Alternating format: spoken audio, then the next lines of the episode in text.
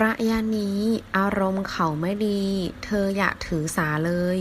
最近他心情不好你别介意ระยะนี้最近近期อารมณ์心情情绪ถือสา介意หมู่นี้最近อารมณ์ขัน幽默อารมณ์ดี心情好